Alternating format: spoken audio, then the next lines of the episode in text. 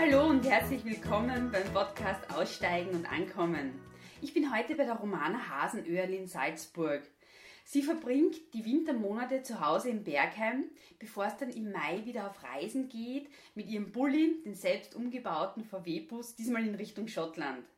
Die Romane ist eine Frau, die in ihrem Leben wenig ausgelassen hat, was Abenteuer verspricht und Spaß macht. Da gehört Fallschirmspringen dazu, Gleitschirmfliegen, Quadfahren und Motorradfahren. Seit ein paar Jahren spielt die Astrologie eine sehr große Rolle in ihrem Leben.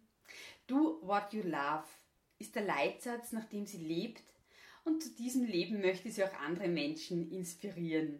Ich wünsche euch ganz viel Spaß bei diesem Gespräch. Ja, Romane, ich habe den Kontakt gekriegt über einen gemeinsamen Bekannten von uns. Der hat mir damals von dir erzählt, ja, da gibt es in Salzburg eine und die hat sich gewünscht, ich möchte gern reisen und schreiben und damit Geld verdienen. Und dann hat sie es auf einmal umgesetzt. Ein Jahr später oder zwei Jahre später hat sie das gemacht. Jetzt reist sie herum mit dem VW-Bus und ist unterwegs und verdient damit ihr Geld. Ja, so bin ich zu dir gekommen. Wie war es denn wirklich? Wie ist denn das Ganze entstanden?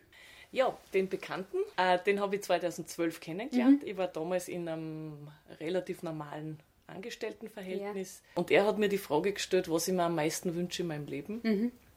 Ich war da zuerst total irritiert. Ja und habe dann gesagt, aus dem Bauch heraus, ich möchte endlich mit meinem VW-Bus mal wegfahren und erst zurückkommen, wann ich will. Mhm. Und mir kam das damals völlig unmöglich vor. Mhm. Er hat dann ein paar so Ansätze gehabt, wie könnte man äh, auch während des Reisens Geld verdienen oder mit der Reise Geld verdienen. Und es ist mir immer nur total crazy vorgekommen. Mhm. Ja, und ich bin einfach ich, mit dem Gedanken im Hirn verschlossen irgendwo, bin ich dann gegangen. Yeah. Habe dann meine Arbeit verloren. Yeah. Ein Jahr lang braucht, bis ich das verdaut gehabt mhm. habe. Und in der Zeit auch auf das zurückgegriffen, äh, was ich sehr gern und immer schon mache, mhm. nämlich schreiben. Yeah. Habe mein erstes Buch geschrieben. Mhm.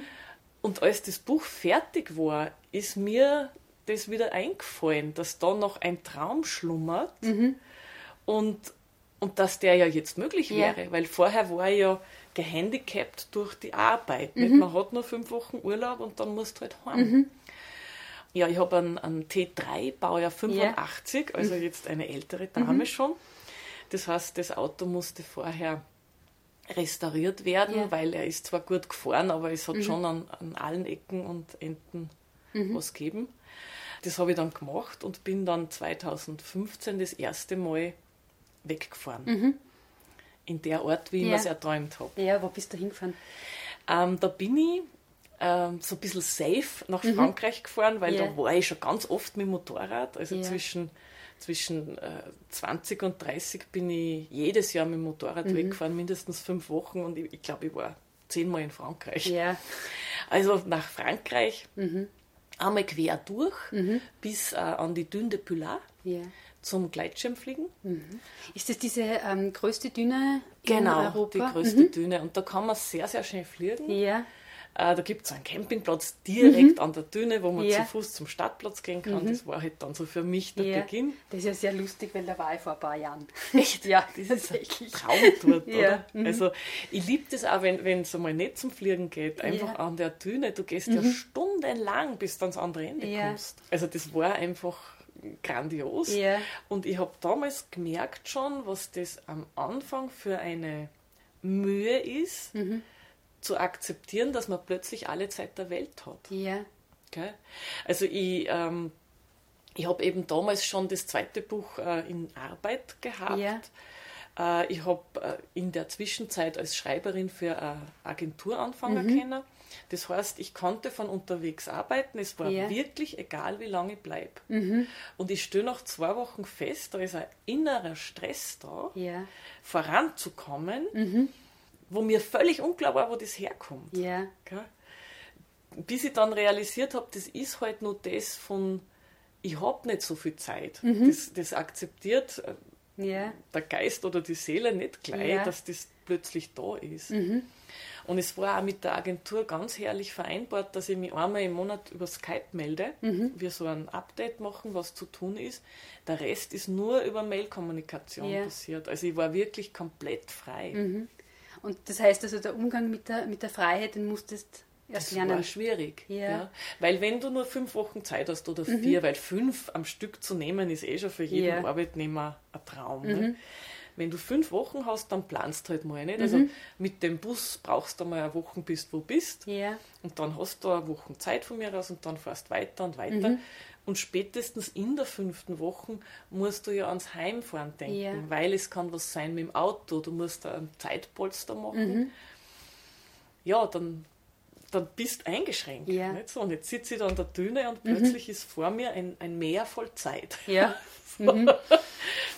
Und ich bin dann ähm, richtig in so einen Reiseplus verfallen. Mhm. Also ich nenne das jetzt Reiseplus ja. im Nachhinein, dass du plötzlich da sitzt und, mhm. und, und nicht mehr weißt, warum du das eigentlich machst. Mhm.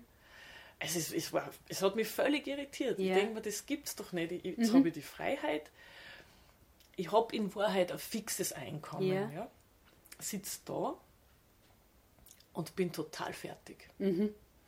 Und es hat so vier, fünf Tage gedauert. Ja. Ich habe dem Ganzen dann eine Gestalt gegeben. Ja. Also ich habe den, den Blues dann den mhm. Blues mhm. genannt, mhm. habe mir den vorgestellt, wie sich der halt her sitzt, blöderweise am ja. Abend und einfach da ist. Mhm. Und damit ging es dann leichter, ihn auch wieder zu verabschieden. Mhm. Irgendwann ist er gegangen und dann bin ich weitergefahren. Das heißt also so dieses zu akzeptieren und dann darf es wieder, wieder gehen. Genau. Mhm. Das habe ich aber so philosophisch damals noch gar nicht begriffen gehabt. Ja. So. Ich bin dann über die Pyrenäen mhm. bis nach äh, Spanien gefahren. Ja. Nach äh, Emporia Brava, wo ich früher immer zum Fallschirmspringer war, mhm. da wollte ich einfach mal wieder hin. Ich ja. springe jetzt nicht mehr, aber ja. ich habe halt dann da drei Tage zugeschaut und dann war die Welt wieder in Ordnung. Mhm. Und bin dann, also zu dem Zeitpunkt war ich schon fast einen Monat unterwegs. Mhm. Bin dann äh, in Gruissan heißt das. Das ist irgendwo zwischen der spanischen Grenze und der Côte d'Azur, mhm. da irgendwo drin. Ja. Da bin ich dann gelandet mhm. und habe dann äh, einen bemerkenswerten Mann kennengelernt, einen mhm. Menschen, der im Rollstuhl sitzt ja und immer allein unterwegs ist. Mhm. Mit seinem, also er hat ein größeres Auto, ja. mit seinem Camper. Mhm. Und auch zum Teil wild campiert. Mhm. Also ich war immer verblüfft, wie man das zusammenbringt ja. alles. Und haben dann natürlich äh, angeredet, ist logisch. Mhm. Und der hat mir dann erzählt, er hat das auch, das mhm. mit dem Reiseblues. Ja. Weil man dachte, alles klar. Es beruhigt, wenn man nicht allein ist. das haben offenbar Alleinreisende mhm gerne mal, weil ähm, dir fehlt ja schon dieser ganz alltägliche Austausch. Ja. Oder dass du es einfach mal deine Gefühle jetzt vergisst, weil da ja mhm. nur wer anderer ist. Mhm. Du bist halt konfrontiert mit dir. Ja. Mhm. Ja, und dann bin ich bei strömendem Regen, das waren ganz schreckliche Unwetter im Herbst 2015, über die Côte d'Azur weitergefahren. Mhm. Und das, diesen Punkt weiß ich noch so gut, da, da fährst du ja dann so Monaco, Menton, mhm. Und da war dann immer der Punkt, wo man hat Richtung Alpen abbiegen yeah. und heimfahren mhm. müssen. Und ich habe mhm. dann so Richtung Alpen geschaut yeah. habe gedacht, auf Wiederschauen und bin weiter in Süden mhm. gefahren. Yeah. Also dann eben über Italien. Mhm. Ähm, ich habe mich da einfach treiben lassen, da ging es dann auch mit dem mhm. Treiben lassen. Mhm. Äh, bis nach Rom, habe tolle Bekanntschaften ja. äh, geschlossen. Also ich habe jetzt eine Freundin in Rom, mhm. der ich immer noch in Kontakt ja. bin. Und weiter bis nach Sizilien dann. Und das weiß ich noch sehr gut, wie ich dann in Sizilien angekommen bin, äh, waren knapp achteinhalb Wochen vorbei. Mhm. Und auf einmal, so Woche 9, kam der Punkt, wo ich, wo ich gewusst habe, jetzt mag ich heim. Ja. Fertig. Und dann habe ich mich ins Auto gesetzt und mhm. bin 1200 Kilometer durch heimgefahren. Mhm. Also das war ganz interessant, dass, ja. weil ich habe, irgendwann glaubst du, der Punkt kommt nie. Mhm. Ja. Und dann kam er so einfach, stehst in der Früh auf, siehst den Ätna vor dir, mhm. also beeindruckend, mhm. und denkst da, jetzt will ich heim, fertig. Ja. Es ist fertig. Mhm. Mhm. Fürs Erste. Fürs Erste. Ja. Aber das war dann wirklich... Äh, ich habe gemerkt, es funktioniert. Ja. Äh, ich habe mir dann auch zum Skypen mit der Agentur immer die schönsten Plätze der Welt ausgesucht, damit Fies. die so richtig. das, da haben wir dann also ein, ein Kultarthaus ja. gemacht. Also ich sitze irgendwo bei Sunset am mhm. Meer und die müssen das dann sehen. Ja. Und äh, das, das war schon mal, ich habe gemerkt, das geht. Ja. Ich, ich kriege meine Aufträge. Ja. Äh, ich, ich kann alles andere auch weiterarbeiten, was ich gerade so schreibe. Ja. Äh, ich habe am Anfang sehr große Bedenken gehabt, weil ich ja als zweites Standbein als Astrologin arbeite. Und ich habe da wirklich Bedenken gehabt, dass mir einfach, wenn ich so lange weg bin, die Klienten abspringen. Ja. Und was ist tatsächlich passiert? Überhaupt nicht. Die finden das toll, die kriegen auch immer ein Newsletter, okay, ich bin weg. Äh, die bestellen dann vorher schon ihre Termine Ja. und wissen, okay, dann, wenn es im Dezember wieder da ist, geht es weiter. Ganz normal. Auch mit Kursen, die ich mache, das ist einfach klar, jetzt gibt es Kurse Ja. von November bis Mai und dann ist fertig. Und dann erst wieder im November. Das heißt, du hast das beibehalten, das Reisen, und äh, im Mai geht's wieder los auf die nächste Genau, ich Tour. bin dann, äh, warte, dass ich nichts durcheinander bringe bei meinen vielen Reisen. 2016 bin ich dann nach Griechenland gefahren. Und das war auch beeindruckend, also im Herbst, Ja. weil ich bin weggefahren und dann ist mir irgendwo im Friaul der Stadt eingegangen. Und ich bin ja so, ich halte es ja viel aus. Gell? Ja. Also ich, in einem früheren Leben war ich wahrscheinlich irgendwie weitergefahren. Dann hätten halt immer angeschoben den Bus. Aber Alleine. da ist mir dann geschossen, wenn ich auf der Fähre stehe und das Auto springt nicht mehr an, dann hast du nicht wahnsinnig viel Platz zum Ausschirmen. Jetzt habe ich tatsächlich nochmal umgedreht und das reparieren lassen. Ja. Und dann bin ich weitergefahren und habe festgestellt, ich habe Angst, also ich habe Angst vorm Schifferl fahren, gell, vom Ja. Meer. Das war da vorher nicht bewusst? Das war mir nie bewusst, weil ich war ja immer zu zweit. Also beim Übersetzen nach Sizilien, da Mhm. Ja. habe ich mir schon gedacht, boah, mir geht's gar nicht gut. Aber das, du siehst das ja, gell? das Mhm. Ja. Mhm. dauert 40 Minuten. Und es war dann ganz interessant, weil so durch Italien runter habe ich dann einen Monat braucht. Mhm. Immer so dieses große Blaue links von mir. Mhm. Und habe mir gedacht, boah, ob ich das schaffe, Mhm.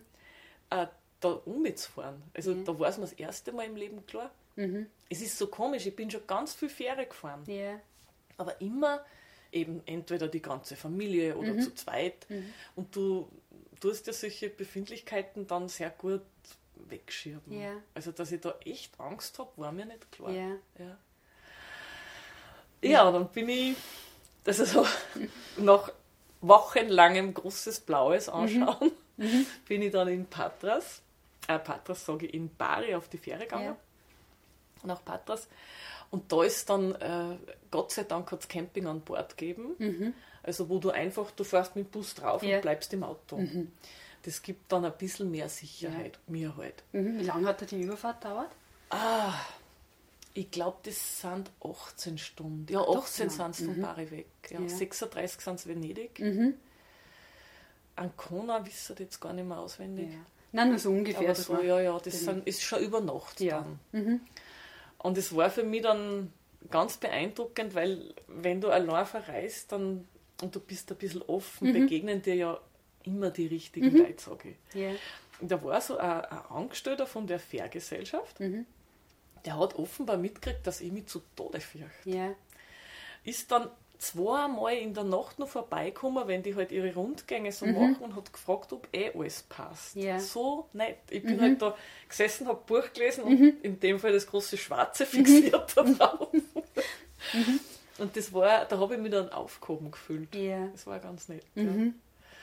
Ja, und dann bin ich nur einen Monat durch Griechenland gefahren und habe dann lang gehadert, ob ich nicht über einen Landweg heimfahren möchte. Ja. Weil das habe ich schon einmal runter gemacht und es ist sehr, sehr schön. Ja.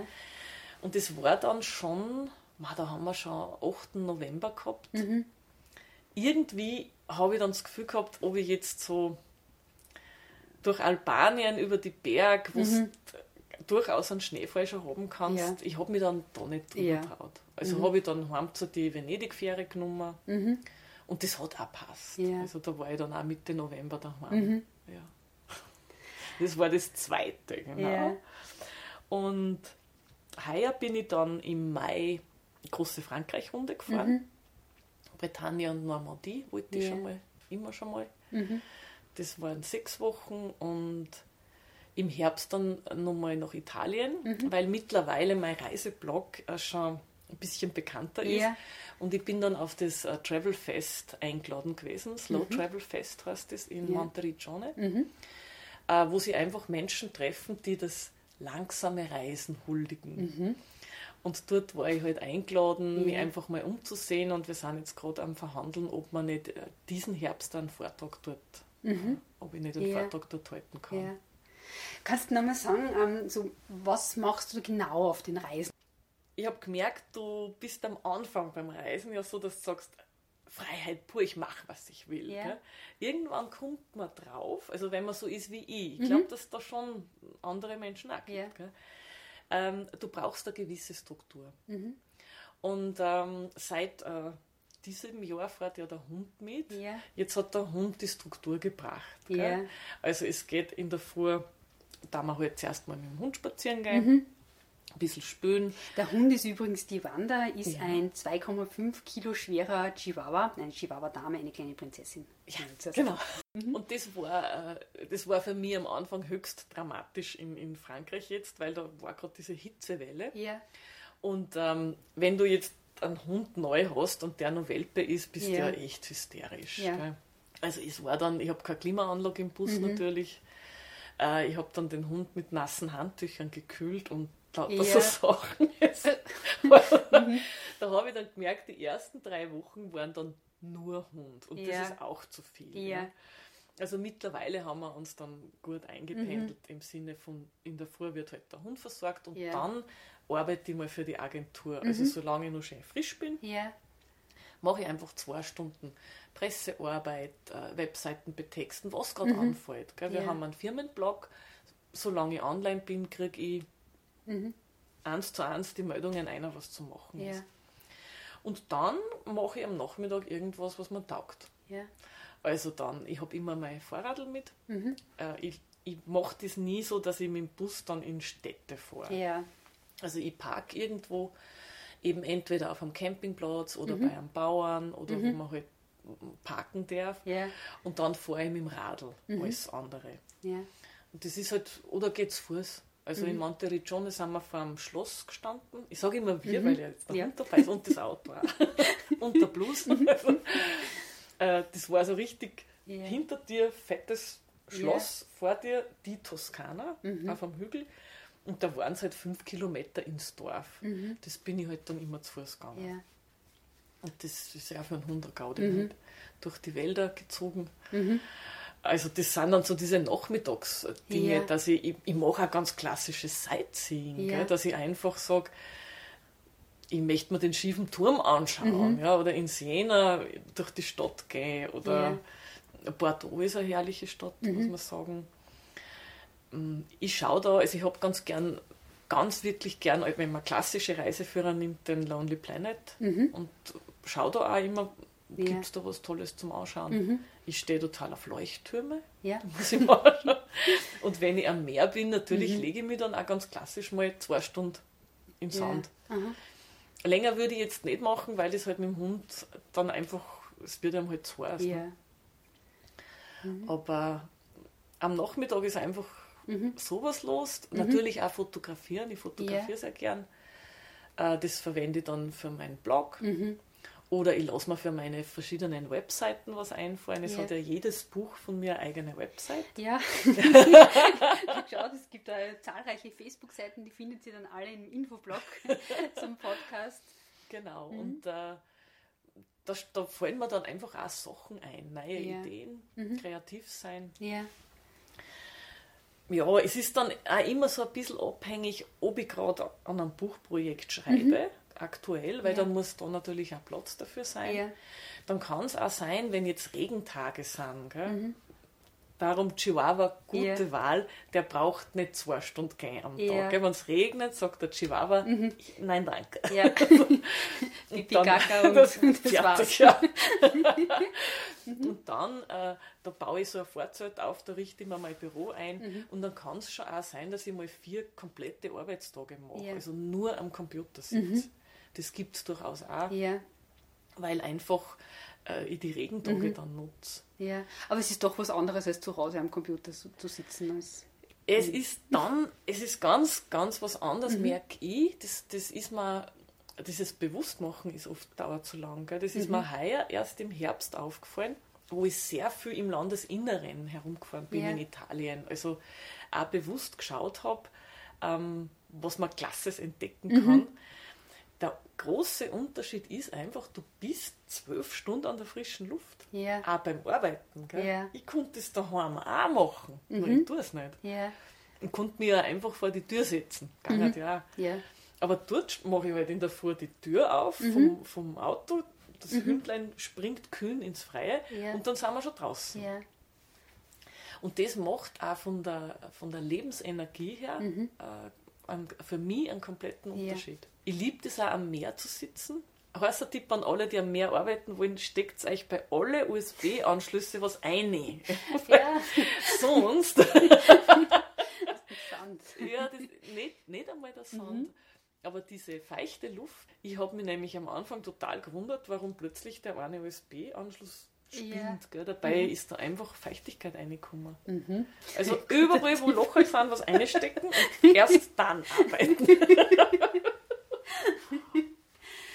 ähm, was ich jetzt sehr spannend finde, weil äh, ich habe ja vorher mir ein bisschen schlau gemacht, was du schon alles gemacht hast, beziehungsweise wir haben ein bisschen herumgemeldet und der Lebenslauf schaut ja eigentlich auch aus so wie aus dem Bilderbuch. Also es wirkt so, als hättest du eh schon immer deinen Traum gelebt äh, und immer tausend Sachen auf einmal gemacht, auf nichts fixiert, sondern da was und da was und möglichst viele Abenteuer.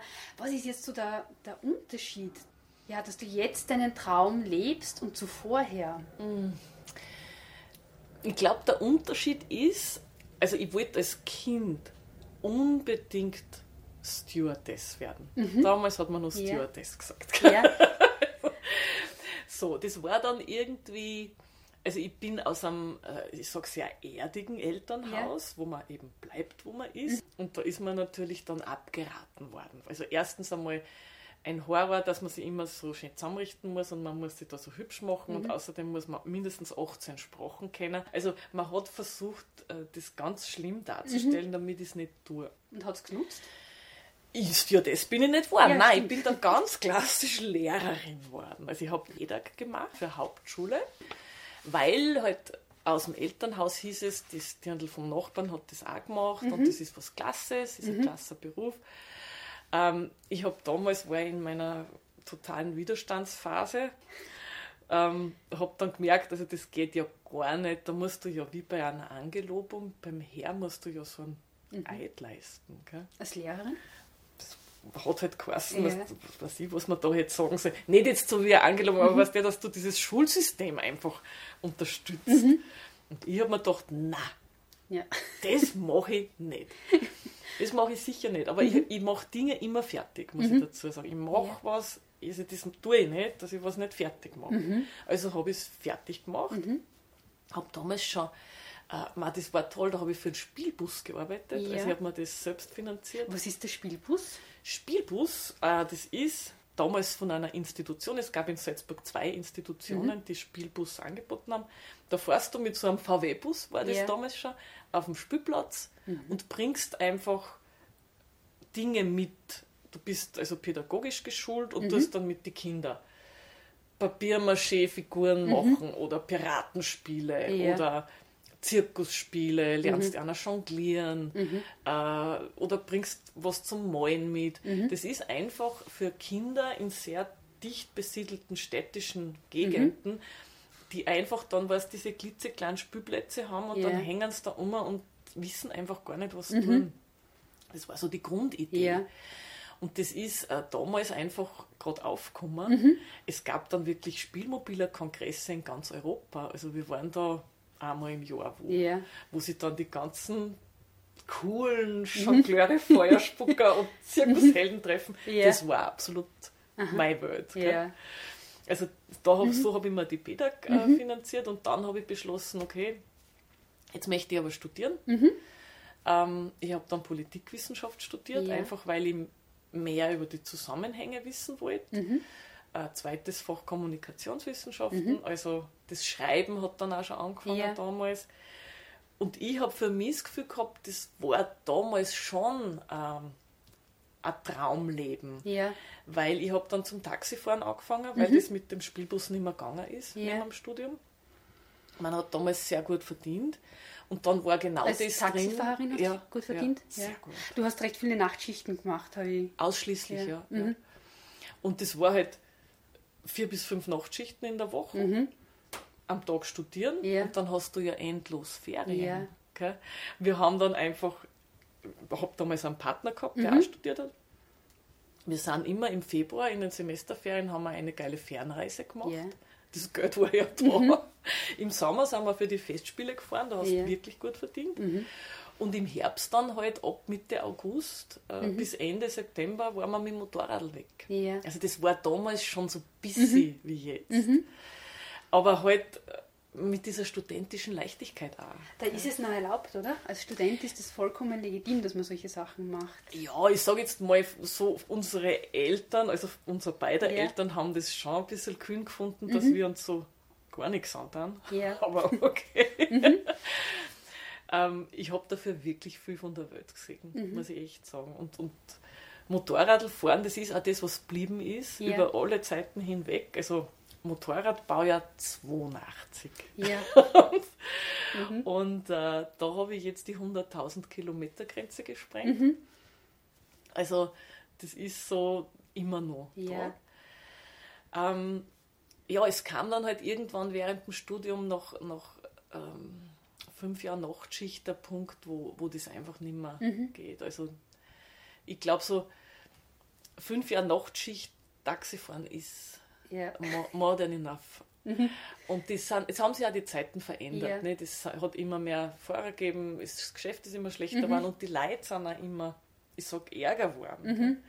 Und jetzt war dann halt irgendwann, habe ich mich auf die Suche gemacht nach einer Arbeit, die ich nach dem Studium auch machen Ja. könnte, die vielleicht in einer Verbindung steht zu dem, was ich studiere. Ja. Und bin dann eher zufällig beim ORF gelandet, in, in der Technik. Na, nachfragen, ähm, hast du nicht vorher eine Firma gegründet oder war das währenddessen? Ja, das war unser. Das war der Flap-Getränke-Express, haben Ja. wir gegründet. Äh, Da waren wir zu viert und man muss sich das jetzt so vorstellen, äh, das war Anfang der 90er. Ja. Das heißt, da gab es noch keine Nachttankstellen oder Geschäften, die am Wochenende offen haben.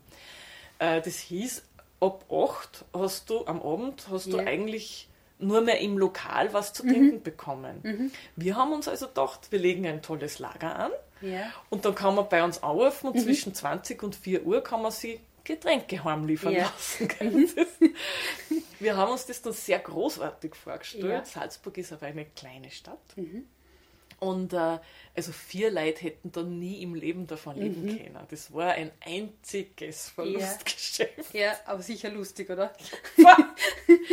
Vier Nachtschichten mit dem Taxi, zwei mit der Flap Ja.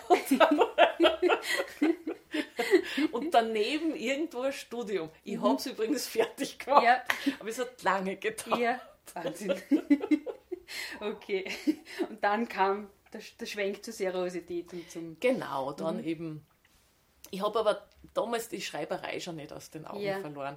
Aber ich sage jetzt, mit dieser Seriosität ist halt dann das mit dem Reisen immer eingeschränkter Ja. Mhm. geworden. Gell? Also das äh, merkt man ja auch oft nicht im, im Lauf des Lebens, dass man plötzlich, ich möchte jetzt nicht einmal sagen falsch abbogen, weil die Medienbranche ist was, was ich wahnsinnig gern mache Mhm. Ja. aber dass dich immer mehr von dem eigentlichen Traum entfernst. Gell? Das ist ja ganz spannend, auch wenn es, äh, lass ganz kurz die Astrologie einfließen, wenn, wenn Klienten zu mir kommen, dann haken wir immer dort ein oder fest. Ja. Das ist dieses Mondbedürfnis, sage ich, der Mond im Horoskop. Die Leute sitzen dann da und sind tot unglücklich und dann hinterfragst du, was war denn vor 20 Jahren, vor 30 Jahren, wo warst denn da, was war denn da dein Ja. Traum? Und dann stößt du fest, genau das vergessen sie halt dann. Manchmal geht es nicht anders. Gell? Da Ja. gründet man Familie, kriegt Kinder oder in dem Fall wird endlich erwachsen. Ja. Und dann, aber auch im Erwachsensein muss man halt gut darauf achten, dass diese Träume weiterblühen dürfen. Ja. Und ich, ich, ich habe es dann schon gemerkt, je weiter ich von diesem Weg weggekommen bin, äh, desto belastender war die Arbeitssituation, was ich aber nicht sagen wollte, weil ich es mhm. ja so toll gefunden mhm. habe. Aber ich bin dann einfach sehr oft krank geworden. Ja. Einfach so achtmal im Jahr, wirklich. Mhm. Achtmal im Jahr gelegen, habe mich natürlich trotzdem in die Arbeit geschleppt, weil ja. das gehört ja nicht, ja. dass man krank mhm. ist. Mhm. Und äh, jetzt bin ich nicht mehr krank plötzlich. Mhm. Also seit drei Jahren kenne ich das nicht mehr. Ja. Dass ich, dass ich im Sommer dreimal die Grippe habe und, mhm. und im Frühling wieder und im Herbst dann niederliege, mhm. Äh, das ist einfach ja. nicht mehr. Ja. ja. Und wie bist du zur Astrologie gekommen? Das ist so ein bisschen mir gleich als erstes ins Auge gestochen, weil der Lebenslauf so gut, genau, ja. ja, ORF und äh, in der Kameratechnik und Bildgestaltung und journalistische Arbeit für den Standard und dann Astrologie. Ja. Okay, wie kam es dazu? Das war so. Also ich habe ja wirklich sage ich mal, für mein Dafürhalten kein Abenteuer ausgelassen, ja. außer Tauchen. Das mhm. mache ich sicher nicht. Weil ja. oft fragen mich Leute, was hast denn du eigentlich noch nicht da? Mhm. Ich sage alles außer Tauchen. Ja. Weshalb nicht tauchen? Ich mag das Wasser nicht wahnsinnig mhm. gern. Darum auch das mit dem großen okay. Blauen. Also, ich mhm. sage mal, mich kannst du zehn Tage ans Tyrrhenische Meer setzen. Es ist türkis. Mhm. Der Strand menschenleer. Mhm. Und ich sitze da und schaue zu. Mhm. Ich brauche da nicht einige. Das heißt, du gehst da nicht gerne ins Wasser? Nein, das mag ich nicht. Ah, okay. also nicht nicht tauchen, sondern ja. Das mag ich nicht. Also bis zu den Knie. Mhm. Da bin ich ja Chihuahua. Ja. Aber alles, was mit Luft zu tun hat, oder? Also genau. Ich habe dann eben zum Fallschirmspringen angefangen, mhm. dann äh, das habe ich wahnsinnig gern gemacht. Wie fängt man zum Fallschirmspringen an? Das war so. Als Kind, ich bin neben dem Flughafen aufgewachsen, yeah. da in Salzburg. Mhm. Und damals ist man wirklich noch neben der großen Landebahn mit dem Fallschirm auch gelandet. Das mhm. darf man ja heute alles gar nicht mehr. Yeah. Da, es gab ja auch in den 70ern schon Fallschirmspringen. Mhm. Wir sind da immer mit dem Vorradl zu der Wiesen hingefahren mhm. und haben denen zugeschaut und ich, boah, das waren Helden. Mhm. Ich hätte mir nicht einmal traut, die anzusprechen, diese mhm. Menschen. Und da gab es dann eine Serie im Fernsehen yeah. mit Pierre Brice, bilde ich mir ein, über Fallschirmspringen. Mhm. Boah, das war, boah, das möchte ich machen. Mhm. Meine Mutter hat damals zu mir gesagt, das machen nur geldige Leute, das wirst du dir yeah. nie leisten können. Mhm. Ich hacken drunter, mhm. wie bei der Stewardess, ja. weg mhm. damit. Mhm. So. Und das habe ich irgendwann meinem besten Freund erzählt, mhm. mit dem ich auch viel Motorradtouren gefahren yeah. bin. Und zum 30er hat der beschlossen, er schenkt mir diese Grundausbildung. Mhm. Also drei Freunde haben sie zusammen da. Ja.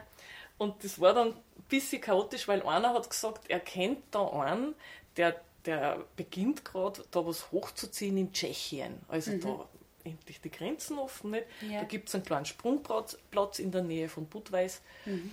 Und da ziehen die jetzt Kurse hoch und da fahren wir hin. Mhm.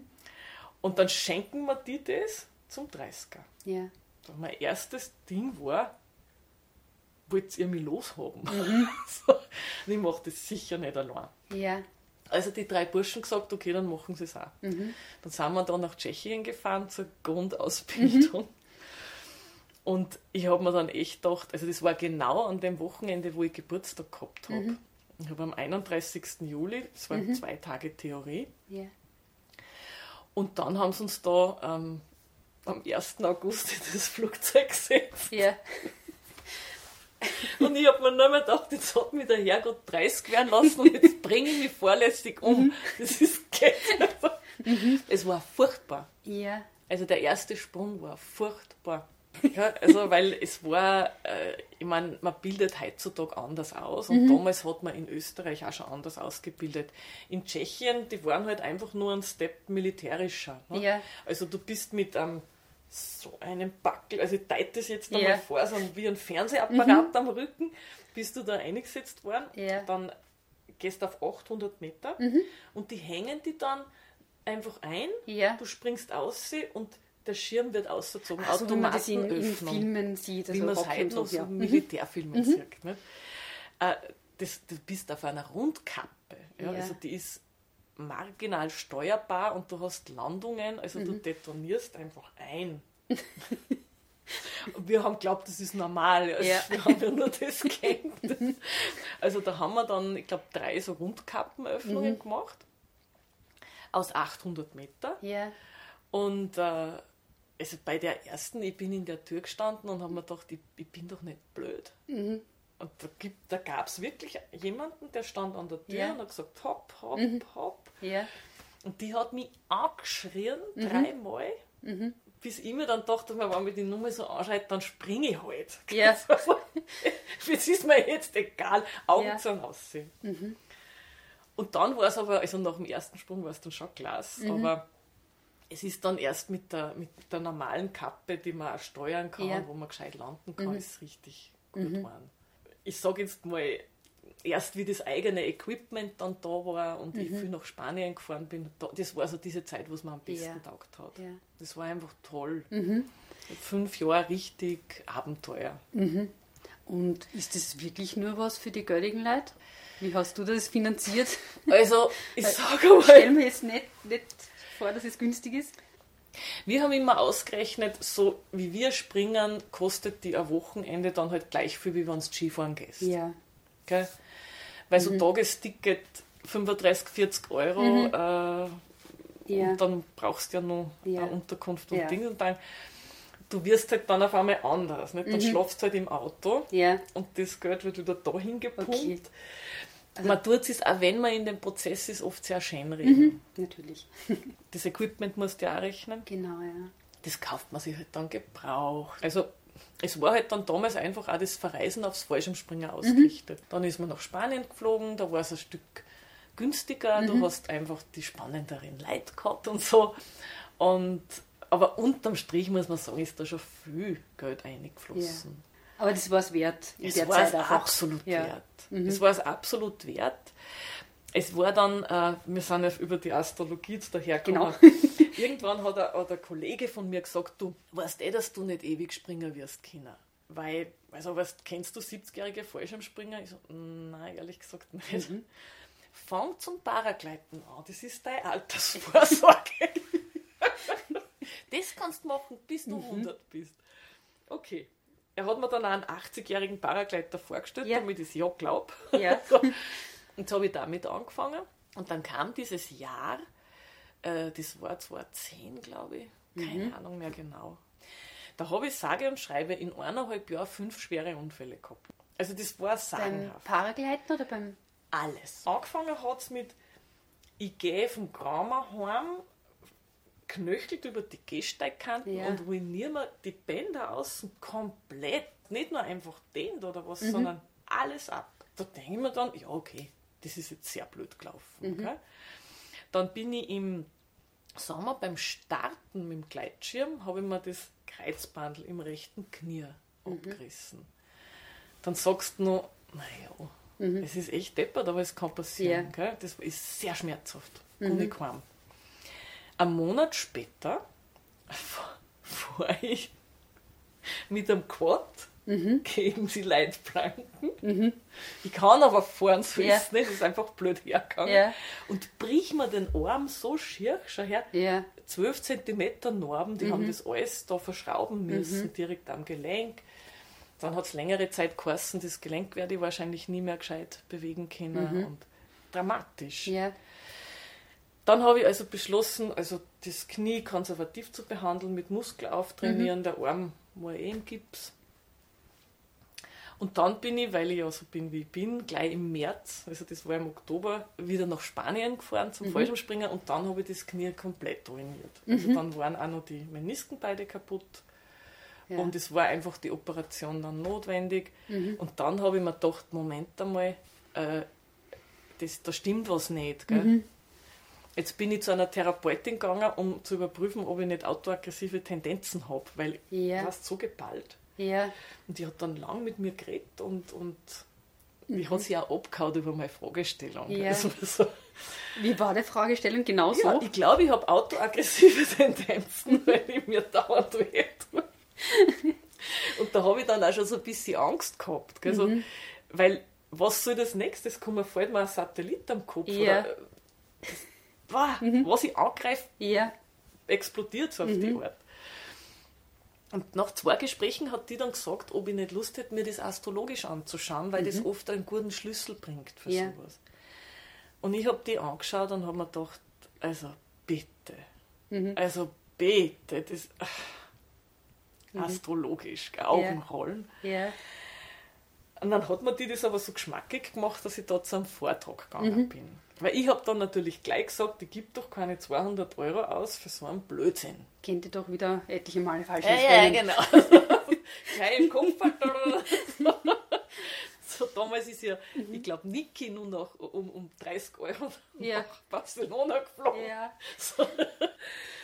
Also, ja, jetzt bin ich halt dann da zu diesem Vortrag gegangen und mhm. das hat mich fasziniert. Das also, war in Österreich aber. In, in Salzburg. In Salzburg Sonst ja. mhm. ich hätte mich nicht auf den Weg gemacht. Mhm. Also wenn das nicht vor der Haustür gewesen war, ja. ich war da sehr unlustig. Mhm. Und die hat über Feuerwesen gesprochen mhm. und hat da genau das erwischt, was bei mir war. Ja. Gell, dieses, du bist halt immer schneller, mhm. äh, wie es gerade gut tat oder sehr oft. Da ist was ja. ganz Explosives drin. Und die hat das voll erwischt. Bin ich zu der zu einer Beratung gegangen. Damals natürlich der ungutste Klient, den man sich vorstellen kann, weil ich mhm. mich hingesetzt mit verschränkten Armen und habe einfach gesagt, sie soll einmal verzögern, habe nichts mhm. dazu gesagt. Das kann einen ja in der Beratung zur Verzweiflung bringen. Ja. Aber ich war halt so. Und äh, die hat das aber voll erwischt. Mhm. Also ganz klar, auch muss ich jetzt dazu sagen, dass da viel aus der Beziehung, wo mhm. ich mich sehr zurückgenommen habe, dann halt irgendwo hin kanalisiert worden ist. Mhm. Das ist ganz spannend gewesen. Mhm. Und das war dann wieder sowas, wenn mir gedacht habe, na, bei der mache ich jetzt eine Ausbildung. Und die mhm. mache ich aber auch fertig. Punkt. Mhm. Das waren dann drei Jahre, waren äh, 12, 36, 30 Wochenenden ja. waren das, äh, wo wir intensivst Astrologie gelernt haben. Mhm. Ja, ja, das waren zehn Kurse im Jahr. Mhm. Und dann war es für mich so, dass ich das Gefühl gehabt habe, dort, äh, ich bin, was die Beratung angeht, nicht gut abgeholt. Ja. Also wissenstechnisch top, ja. aber wir haben einfach das nicht gut gelernt, für mein Dafürhalten, wie mhm. man mit Menschen umgeht. Mhm. Jetzt habe ich die, die Abschlussprüfung dort nicht gemacht, sondern mir gedacht, ich suche mir wen anderen. Mhm. ich tue mal ein bisschen schauen. Ja. Und bin dann zum Klaus Riemann gekommen. Mhm ist ein sehr bekannter Astrologe. Ja. Äh, bei dem habe ich ein paar Seminare gemacht. Das hat mich sehr angesprochen damals. Ja. Und dann bin ich in die Astrologieschule nach München gewechselt mhm. und habe dort dann die Abschlussprüfung gemacht. Aber mhm. Jahre später. Also das mhm. war, hat einfach für mich auch keine Eile gehabt, weil das Unternehmen habe ich ja schon 2011 gegründet, während ich noch in Ausbildung war. Weil wir ausgerechnet haben, wir Astrologen, dass danach einmal sieben Jahre nicht gut ist. Ah, okay. Ja. Und das stimmt, das hat sich bewahrheitet. Naja, aber könnte man dann nicht sagen, das ist eine Art uh, self-fulfilling prophecy? Naja, also es war so, es war ein massiver Pluto-Transit mhm. in meinem Horoskop, das erkläre ich jetzt nicht, weil das... Ja. Aber da, da siehst du eine sehr starke Wandlungsqualität. Mhm. Und du kannst schon behaupten, wahnsinnig angenehm wird das nicht. Es geht immer um Themen Macht und Ohnmacht. Ja? ja. Und das Lustige war, ich war ja damals in meinem Job so etabliert, mhm. dass die anderen drei Astrologinnen, wir waren so in der Ausbildungsgruppe, haben wir uns einmal in der Woche getroffen und zusätzlich gelernt. Mhm. Und die anderen drei haben gesagt, was kann denn da bei dir schon sein, jetzt in der Position? Wahrscheinlich wirst äh, in einer Machtposition aufsteigen. Mhm. Ja, vielleicht kommst du in die Regietätigkeit, mhm. ja, was auch immer. Wir haben das alles so eher mit, okay, mehr Arbeit, anspruchsvollere Arbeit gesehen. Ja. Äh, und dann ist vielleicht nicht mehr so viel Zeit für die Astrologie. Mhm. Aber du sagst einmal grundsätzlich, wenn du auf einer Achse einen Pluto-Transit hast, dann gründest du kein Unternehmen, mhm. weil du in so einem Wandlungsprozess bist dass du diese Energie mitnimmst. Mhm. Jetzt habe ich gesagt, dann machen wir es vorher. Das mhm. weiß ich noch super, ja. das war so mhm. lustig, da haben wir gesessen. Das war totaler Sonnenschein auf der Terrasse, Kaffee getrunken. Dann, ich hätte einen Termin gesucht, dann ja. haben sie mich auf das hingewiesen, das übersiehst du ja bei dir selbst immer. Mhm. Alle haben es aber voll positiv gesehen, ja. diese Veränderung. Und dann haben sie gesagt, pass auf, mach's doch vorher. Mhm. Und das war halt dann gewesen, einer von diesen Mai-Feiertagen. Mhm. Das war in dem Fall der 2. Juni. Mhm. Ich also am 30. Mai auf die Wirtschaftskammer kirscht. Ja. Ich will da gründen. Ja. Dann hat die gesagt, das ist ein Feiertag. Dann habe ich gesagt, ich bin Astrologin. Und ich möchte sogar, dass die Uhrzeit auf der Gründerurkunde ja. steht. Die hat dann so mit den Augen gerollt wie ich drei Jahre vorher. Ja. Hat das aber tatsächlich alles aufgeschrieben. Mhm. Also jetzt ist es der 2. Juni, irgendwann um, um 11 Uhr, um mhm. 11 Uhr 18 oder ja. so, ist dann gegründet worden. Mhm. Ich war aber zu dem Zeitpunkt, es war 2011, immer noch guter Dinge, mhm. dass das alles also jetzt jobmäßig ja. mehr nach oben geht, ja. ging aber dann alles komplett nach mhm. unten.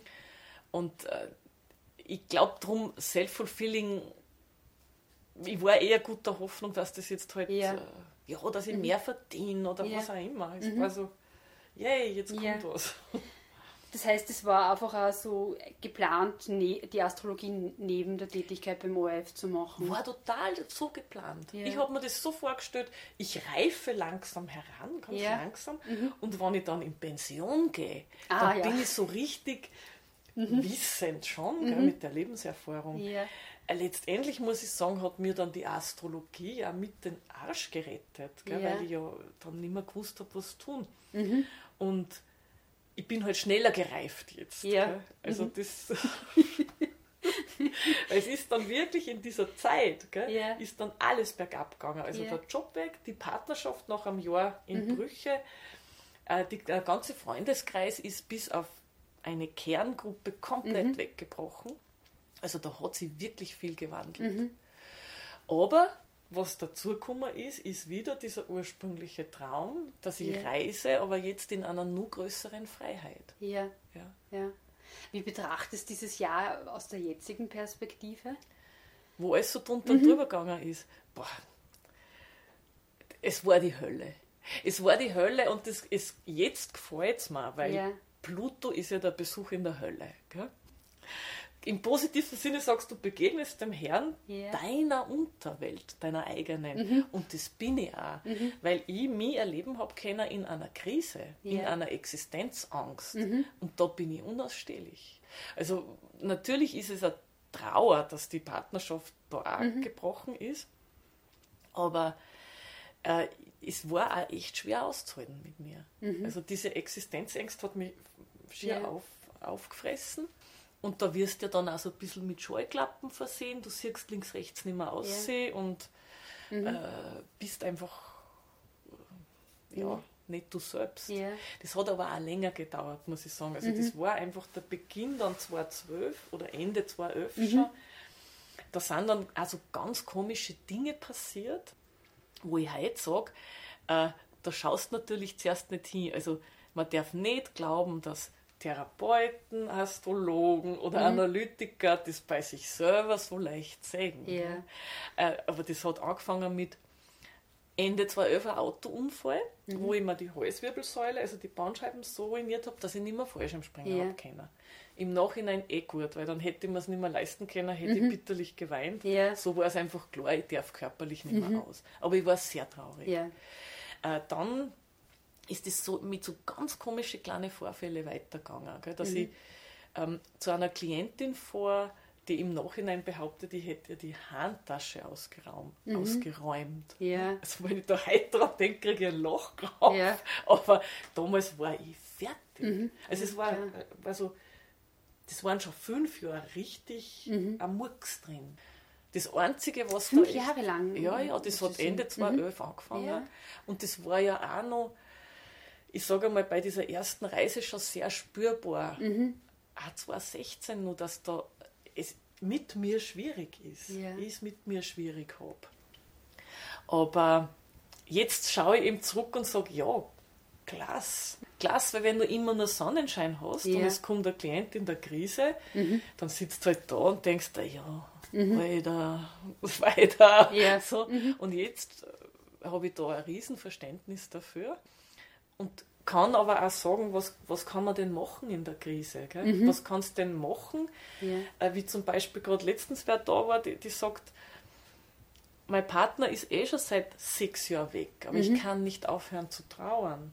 Sonst hätte ich wirklich gesagt, weil ich halt so bin, mhm. ja, da muss man weitergehen und mhm. Ding. Und, und die sagt da schon, ich darf mit keiner Freundin mehr reden, weil die alle nur mehr mit den Augen rollen. Ja. Und ich sage, nimm dir die Zeit, die du brauchst, mhm. weil ich weiß, dass das so ist.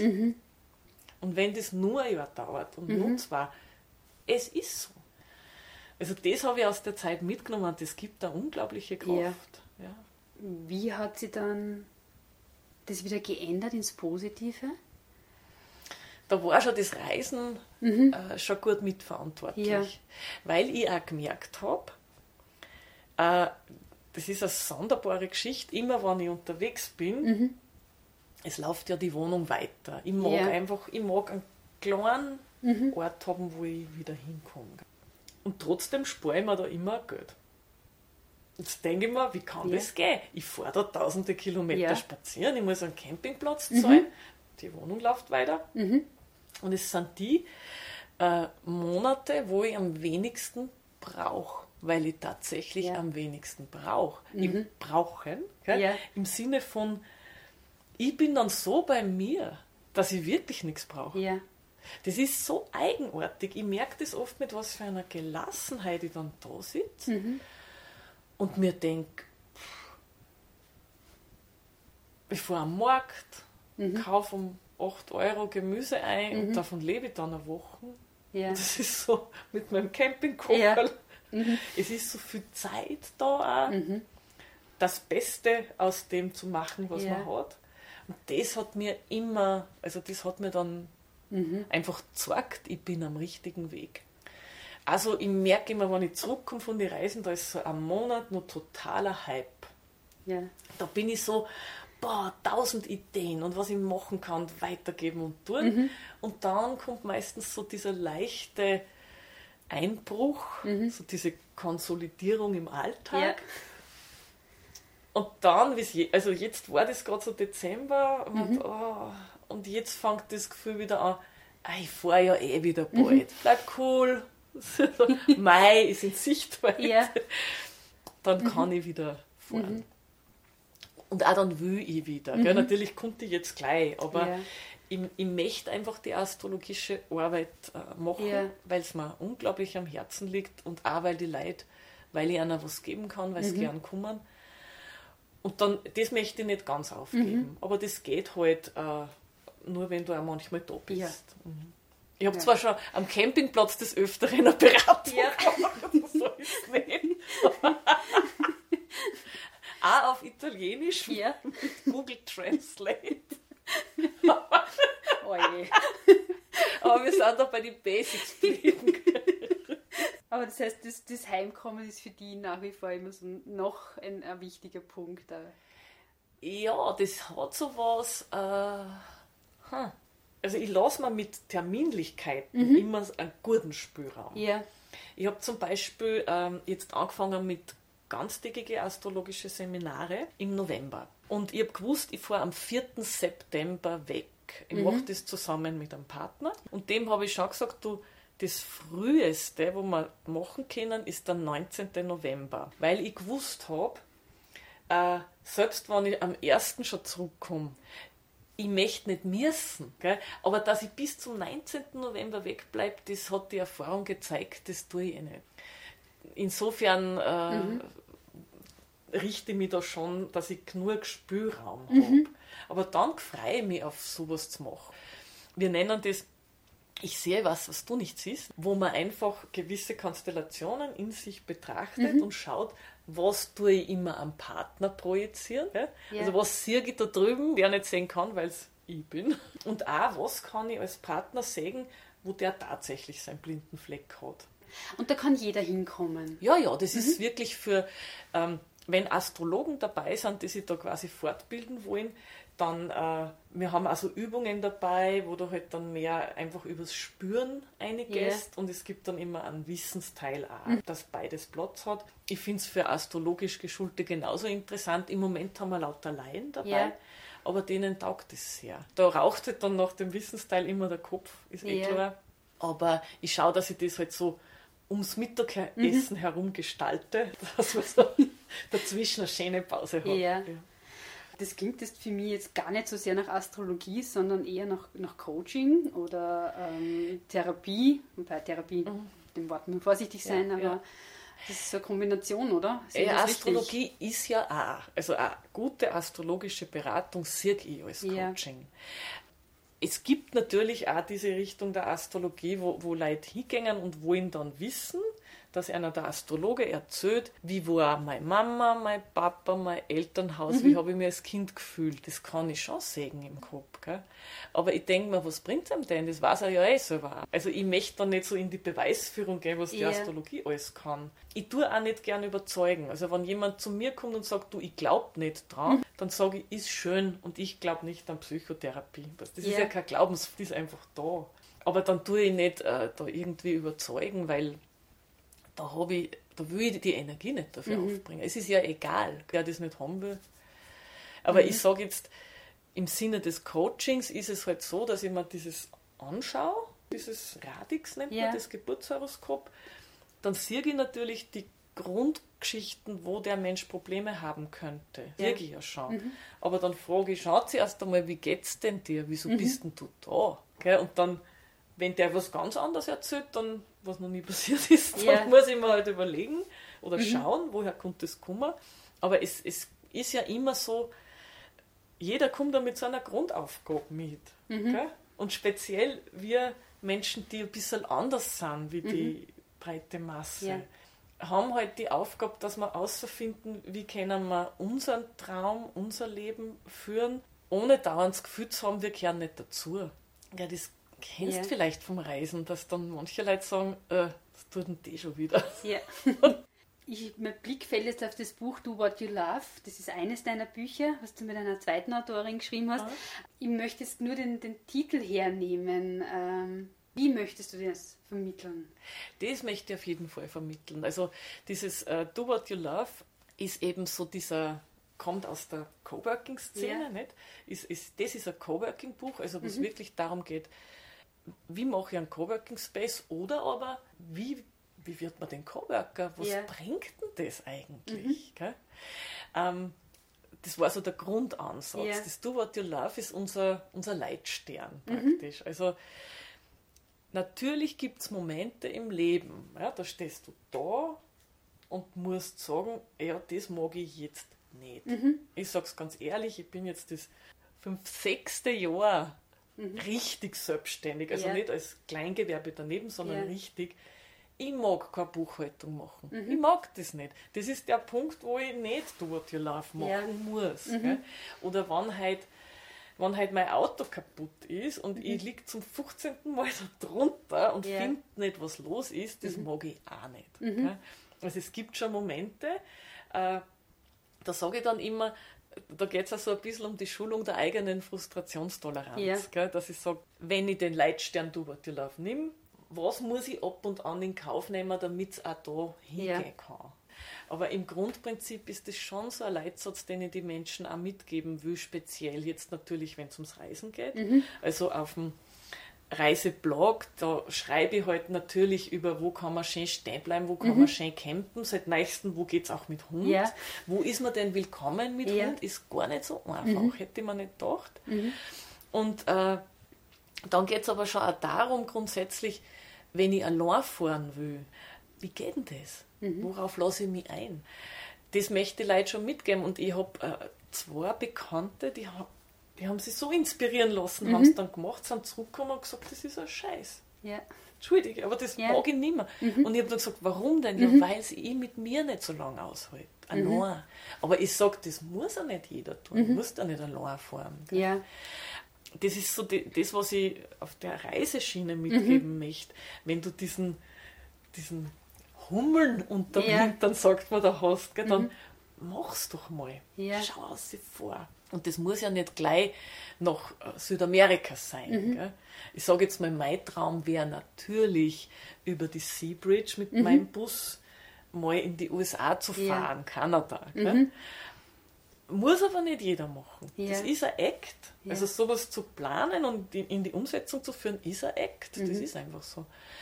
Wo ich es aber in der Arbeit mit, mit Klienten und Klientinnen mache, ist einfach, Mhm. dass ich mir, wenn ich mir halt ein Horoskop anschaue, dann frage ich mal nach, das Mhm. sehe ich am Mond, was willst du eigentlich wirklich, oder besser noch, was brauchst du eigentlich wirklich, dass du glücklich bist im Mhm. Leben?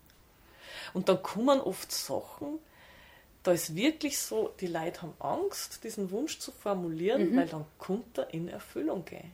Das, und da möchte ich es motivieren, dass ich sage, okay, da ist einmal eine da gesessen, die echt, sie, sie wollte es nicht sagen. So, ich wünsche mir Gesundheit für die Kinder und die Enkelkinder. Sage ich, ja, wer nicht? Das wünschen wir uns doch alle. Ich wünsche doch niemandem, dass er stark krank wird. Ja.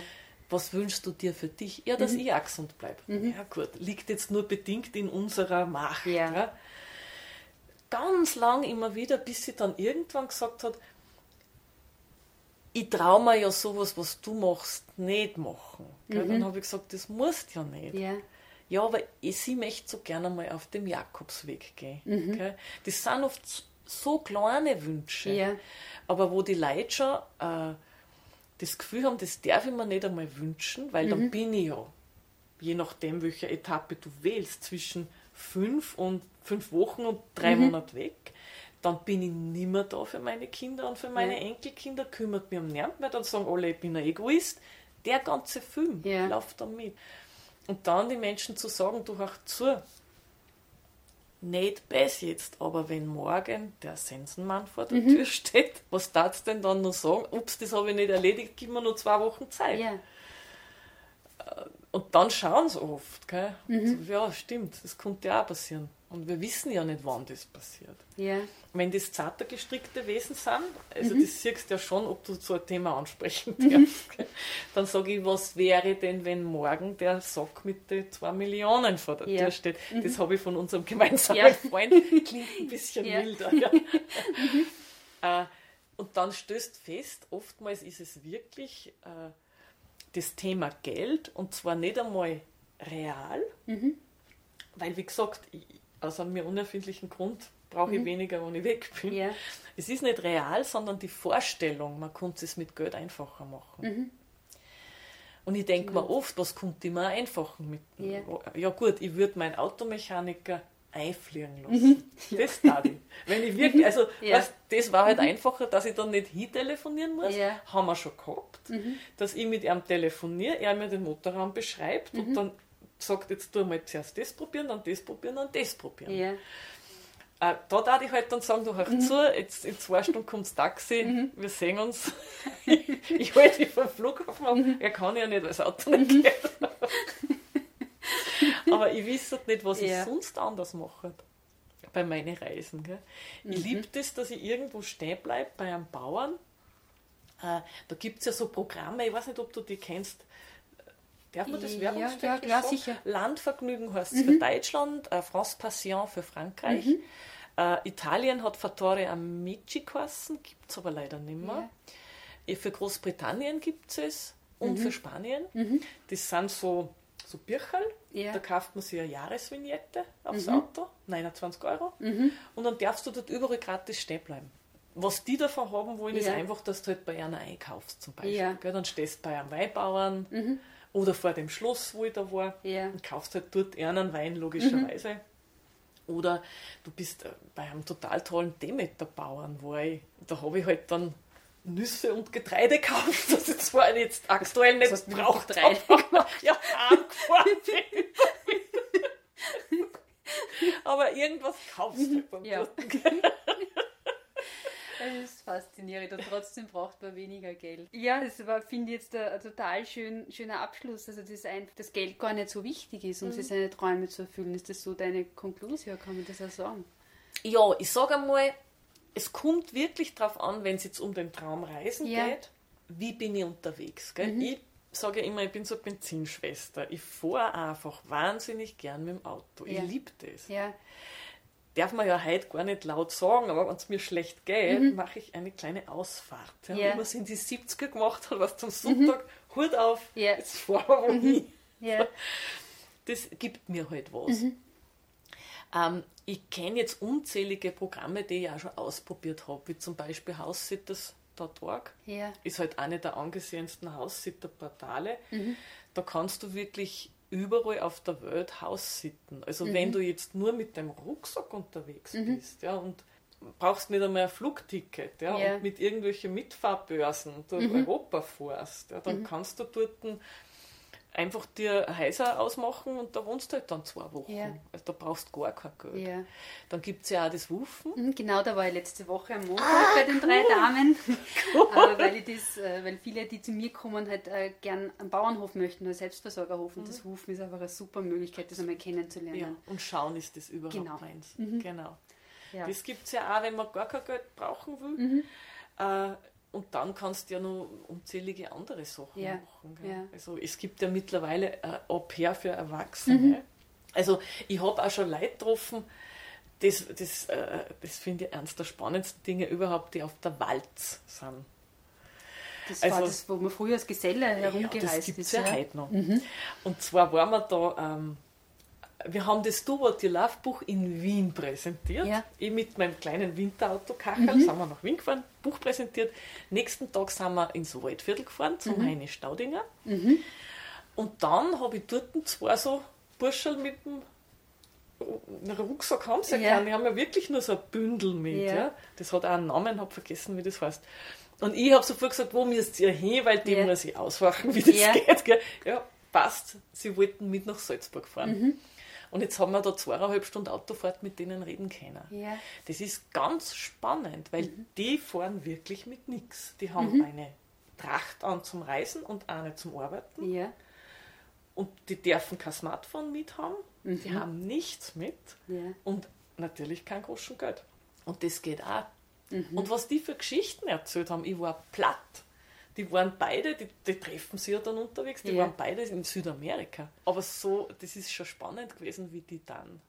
Also da gibt es unzählige Möglichkeiten, wenn du, weil wir gesagt haben, wegen am Geld, wenn du mit dem Auto gern fährst, musst du halt immer rechnen, den Sprit sollst du zahlen können. Ja, Aber ich, ich habe auch schon in Roma Wochen auf einer Baustelle gearbeitet. Ja.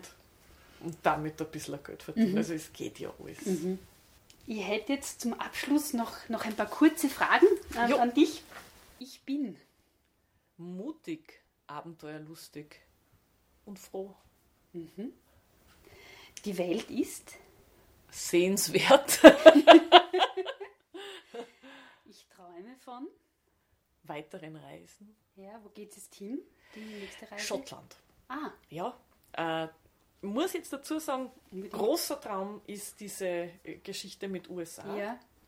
Da habe ich aber Vorbereitungszeiten, weil das Auto gehört äh, fürs Schiff, also mhm. für die Überfahrt, äh, das heißt äh, sichtfrei gestaltet.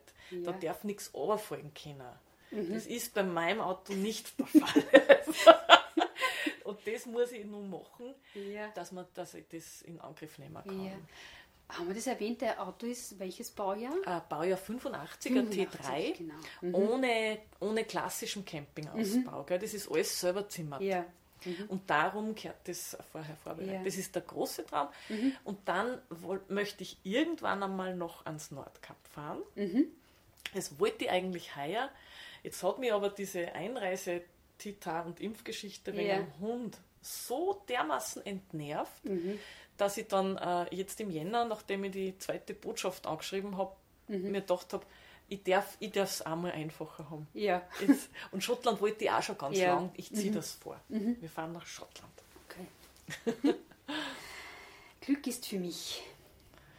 Freiheit. Glück ist frei zu sein, ja. unabhängig zu sein und mhm. do what you love, sich ja. erlauben zu dürfen, dass man tut, was man gern tut.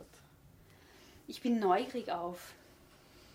Auf die ganze Welt, was mhm. mich noch hintreibt. Ja auf die Menschen, denen ich begegnet. Mhm. Und ich freue mich auf?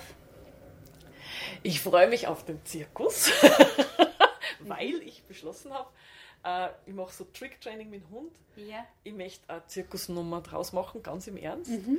Und habe jetzt im August ein Clown-Seminar für mich gebucht, weil ja. nur den Hund trainieren ja. genügt ja nicht. Da gehört mhm. ja auch, dass der Clown trainiert.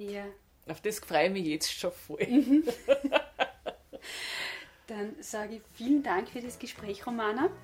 Und äh, wie gesagt, alle Infos zu den Homepages, zu den Astrologieseminaren, ähm, zum Reiseblog äh, findet ihr dann im Anschluss im Infoteil des Podcasts.